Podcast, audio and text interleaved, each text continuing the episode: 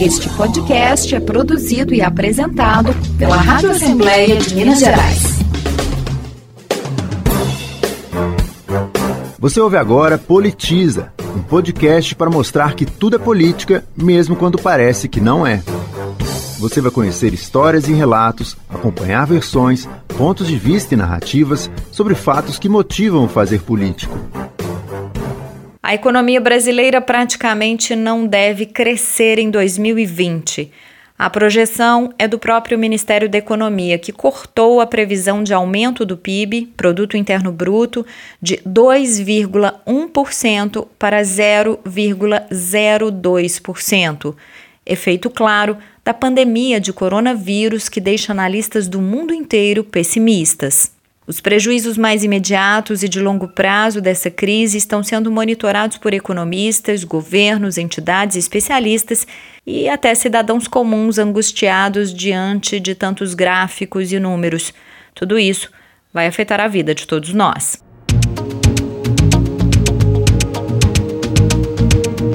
Três professores do CDPLAR, Centro de Desenvolvimento e Planejamento Regional da Faculdade de Ciências Econômicas da UFMG, Universidade Federal de Minas Gerais, Aline Magalhães, Débora Freire e Edson Paulo Domingues, escreveram uma nota técnica sobre esse cenário, uma realidade que atinge a saúde, a vida cotidiana e as decisões políticas, porque tudo é política, mesmo quando parece que não é.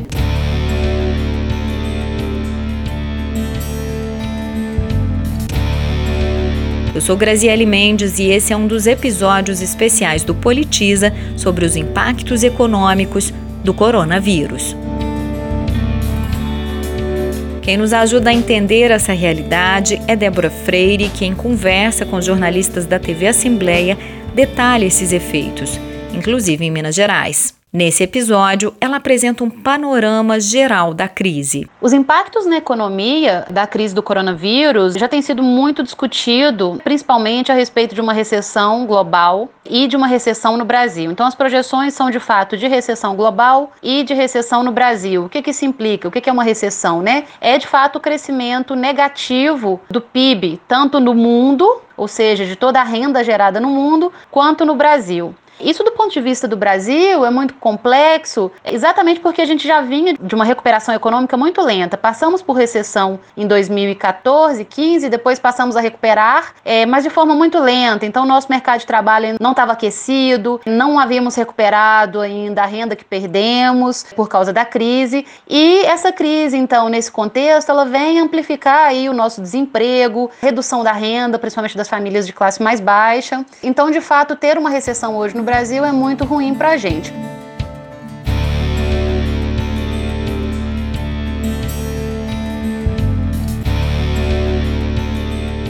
Como que se dão esses efeitos, né?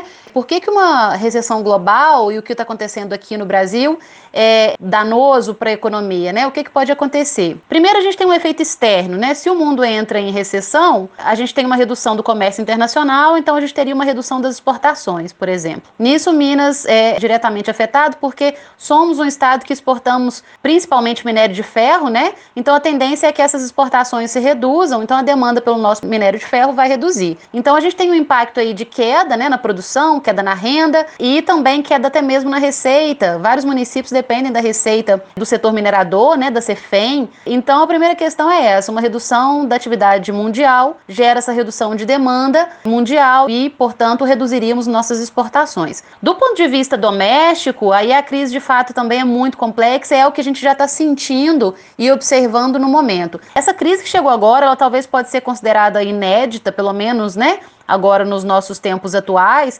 porque ela está gerando uma paralisação súbita das atividades econômicas por conta das medidas sanitárias que precisam e devem ser tomadas para o achatamento da curva né, de expansão aí do vírus. Essas medidas elas paralisam as atividades econômicas, principalmente né, no setor de serviços, mas também nos setores de produção de bens. Então a gente tem essa paralisação e essa paralisação ela é muito complicada porque ela afeta produtores e aí vamos ressaltar né, que o impacto nos produtores, nas empresas, é, pequenas, né, micro e pequenas empresas, é mais complicado porque essas empresas já trabalham com pouco fluxo de caixa então essas empresas tendem a sofrer mais e temos um impacto aí também potencial nos trabalhadores, porque o que vai acontecer de fato é que com a redução da produção, mão de obra seja dispensada. Então a gente tende a aumentar o desemprego. Isso falando dos trabalhadores formais. Para além dos trabalhadores informais.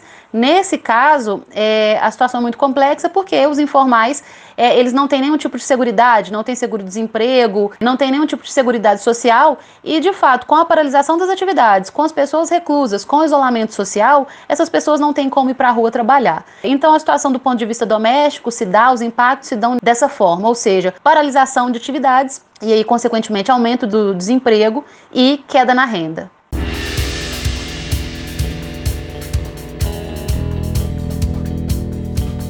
Em crises como essa do coronavírus, uma das primeiras saídas dos governos é decretar estado de calamidade pública. É uma decisão política drástica, difícil para os governos. Minas Gerais não é diferente. O pedido para decretar essa situação grave no estado é feito pelo governador e analisado pela Assembleia Legislativa.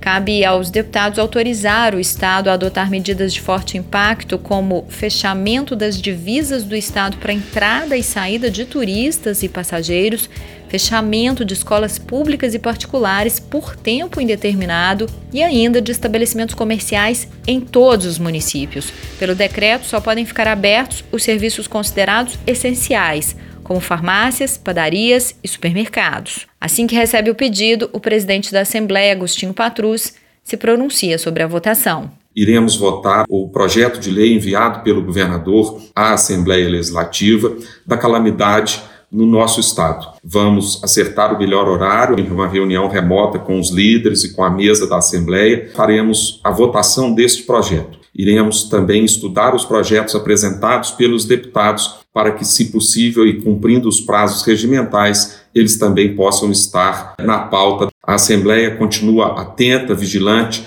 e pronta para dar as respostas à população de Minas Gerais. Eu sou Graziele Mendes e esse Politiza especial sobre o coronavírus tem trabalhos técnicos de Clifford Dutra. Todos os episódios do podcast da Rádio Assembleia estão na nossa página lmg.gov.br barra rádio e também em plataformas digitais. Este podcast é produzido e apresentado pela Rádio Assembleia de Minas Gerais.